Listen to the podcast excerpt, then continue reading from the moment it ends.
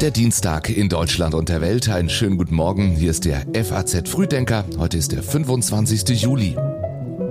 Die Nachrichten am Morgen, und das sind heute diese Experten des Wirtschaftsministeriums, stellen Vorschläge für schnellere Beschaffungen bei der Bundeswehr vor. Friedrich Merz sorgt für eine Welle der Empörung und wir fragen, was hat Elon Musk mit Twitter noch vor? Die Redaktion hat Simon Hüsken, ich bin Jan Malte Andresen und das sind Meldungen der vergangenen Nacht. Nach dem Ja des israelischen Parlaments zu einem Kernelement der umstrittenen Justizreform hat sich die Bundesregierung besorgt über die angespannte Lage geäußert und zum Dialog zwischen Regierung und Opposition aufgerufen. Die US-Regierung verklagt Texas wegen einer schwimmenden Barriere im Grenzfluss Rio Grande. Damit will Texas illegale Migration aus Mexiko verhindern. SPD-Generalsekretär Kühnert fordert den Mindestlohn auch bei Ferienjobs. Bisher darf man Minderjährigen auch weniger als den Mindestlohn bezahlen. Und nach heftigen Unwettern war am Abend auch die Feuerwehr in Berlin im Ausnahmezustand. Ein Gewitter sorgte in der Hauptstadt für Verkehrschaos und zahlreiche Notrufe. Es gibt jetzt das Sondervermögen von 100 Milliarden Euro. Ich muss leider feststellen, dass im Jahr 2022 von diesem Sondervermögen noch kein Euro und kein Cent ausgegeben wurde. Das sagt die Wehrbeauftragte des Bundestags, als sie vor wenigen Wochen ihren Jahresbericht vorstellt. 100 Milliarden Euro für Waffen, Panzer, Schiffe, Flugzeuge, Munition sind angekündigt. Aber auch Mitte 2023 ist nur ein Bruchteil der Mittel abgeflossen. Nur warum ist das so? Darum geht es in einem Gutachten, das der wissenschaftliche Beirat des Wirtschaftsministeriums heute vorstellt. Ein Kritikpunkt ist, dass größere Beschaffungen zunächst im Haushaltsausschuss vorgelegt werden müssen. Zur gewollten Entscheidungsgewalt einer Regierung gehöre aber die Befugnis, Geld auszugeben. Deshalb soll diese Regel abgeschafft werden, fordern die Gutachter. Auch bei der Überprüfung einer Vergabe durch einen unterlegenen Anbieter sehen die Berater Habecks Optimierungsbedarf. Der bisherige Entscheidungsweg soll verkürzt werden und künftig ausschließlich über eine Beschwerdemöglichkeit beim Oberlandesgericht Düsseldorf laufen. Ist doch völlig klar, auf der kommunalen Ebene ist die Parteipolitisierung ohnehin ein bisschen zu weit vorangeschritten. Mit diesen Worten im ZDF-Sommerinterview hat CDU-Chef Friedrich Merz eine Welle der Empörung ausgelöst. Er sagte angesprochen auf eine mögliche Zusammenarbeit mit der AfD. Und natürlich muss in den Kommunalparlamenten dann auch nach Wegen gesucht werden, wie man gemeinsam die Stadt, das Land, den Landkreis gestaltet. Zusammenarbeit mit der AfD auf kommunaler Ebene ja, auf Regierungsebene nein. So sind Friedrich Merz Worte vom Sonntag zu verstehen. Kritik kommt auch aus Reihen der Union. Gestern geht CSU-Chef Söder auf Distanz. Wir müssen die Sorgen und Nöte der Menschen ernst nehmen, müssen mit der AfD auseinandersetzen. Aber wir sind ganz klar gegen jede Form der Kooperation mit der AfD. Und der frühere saarländische Ministerpräsident Tobias Hans hält die Aussage seines Parteichefs für nicht erträglich.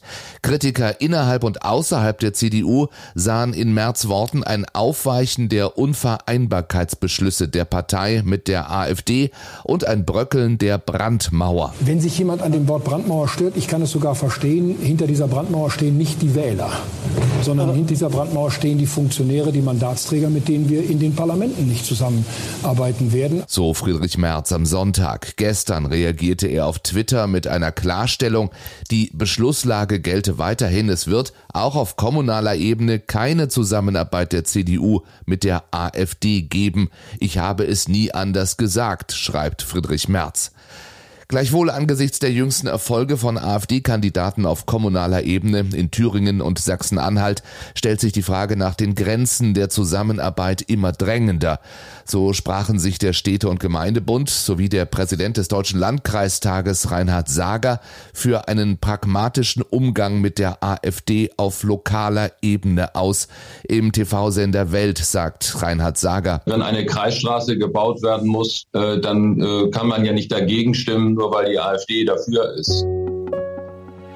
Nun wird auch Moskau mehr und mehr zum Kriegsschauplatz. In der Nacht zu gestern wird die russische Hauptstadt mit Drohnen angegriffen zum wiederholten Mal. Das Verteidigungsministerium teilte auf Telegram mit, die Drohnen seien per Störfunk zum Absturz gebracht worden. I was asleep and was woken up by an explosion. Everything started to shake. The damage was so minor. Well, okay, not minor. Any explosion is scary, but it sounded worse than it looked. Das sagt diese Augenzeugin dem Sender CNN, der auch berichtet, die Ukraine könnte in Russland ein Netz von Agenten und Sympathisanten aufgebaut haben, das auf russischem Boden Sabotageakte ausübt. Fachleute halten aber auch Operationen ukrainischer Spezialeinheiten und von ukrainischem Boden aus gestartete Angriffe für möglich. Die westlichen Partner Kiews lehnen Angriffe auf russischem Boden, insbesondere mit westlichen Waffen, aus Angst vor einer weiteren Eskalation ab. Offiziell bestreitet die Ukraine, dass sie für die Angriffe gestern verantwortlich ist. Russland setzt unterdessen seine Angriffe auf Getreidespeicher in der Ukraine fort. Nachdem in den vergangenen Tagen insbesondere die Hafenstädte Mikolajew und Odessa mit Drohnen attackiert wurden, traf es gestern den kleinen Donauhafen Reni an der ukrainisch-rumänischen Grenze. Offiziell bezeichnet Russland die Angriffe als Rache für einen Angriff auf die Krimbrücke vor einer Woche. Vor allem geht es Moskau dabei aber darum, ukrainische Getreideexporte über das Schwarze Meer zu verhindern. Wie geht es weiter in Spanien? Dort gibt es einen Wahlsieger ohne Machtoption und ein riskantes Spiel für den abgewählten Pedro Sanchez. Die spanischen Wähler geben ihren Politikern ein schweres Rätsel auf und nun droht der politische Stillstand. Le pido al Partido Socialista expresamente y al resto de las fuerzas políticas que no bloqueen el gobierno de España una vez más. Ich fordere die Sozialistische Partei und die übrigen politischen Kräfte ausdrücklich auf, die Regierung Spaniens nicht zu blockieren. Das sagt Alberto Núñez Feijóo, der mit seiner konservativen Volkspartei 47 Parlamentssitze hinzugewinnen konnte. Trotzdem deutet vieles auf gerade diese Blockade hin. Seiner Bitte an die Sozialisten, ihm durch eine Enthaltung ins Amt zu verhelfen, wird die PSOE nach einem vernichtenden Wahlkampf wohl kaum nachkommen und einem rechten Bündnis mit der rechtspopulistischen Vox und zwei regionalen Abgeordneten fehlt ein Sitz zur einfachen Mehrheit, die im zweiten Wahlgang ausreichen würde. Auf genau diese einfache Mehrheit hofft nun der amtierende Ministerpräsident Pedro Sanchez von der Sozialistischen Partei. Dabei könnte der katalanischen und weiteren Separatistenparteien eine Schlüsselrolle zukommen. Die Frage ist, wie weit Sanchez bereit ist, den Regionalparteien entgegenzukommen und damit zu riskieren, das separatistische Feuer wieder zum Lodern zu bringen.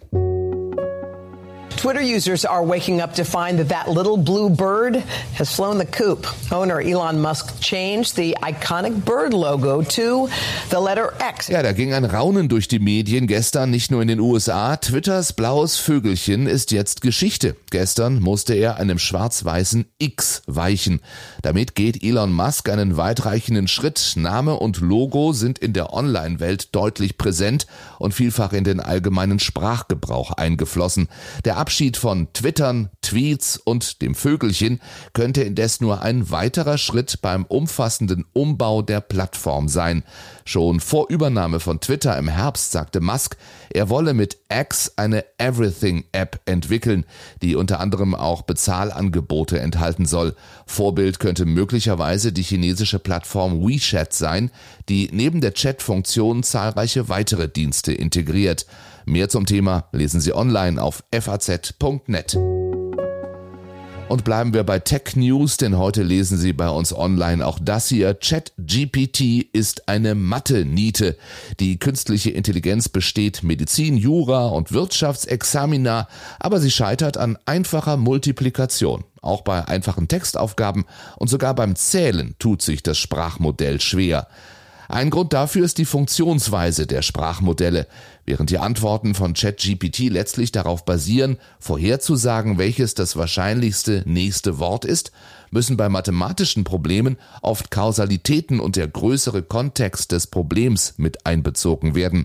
Das sind Dinge, die diese Sprachmodelle sehr schlecht können, sagt uns eine Mathematikprofessorin, die aber zuversichtlich ist, dass sich die Mathe-Schwäche mit einer Weiterentwicklung und Zusammenführung neuronaler Netze in einigen Jahren beheben lässt.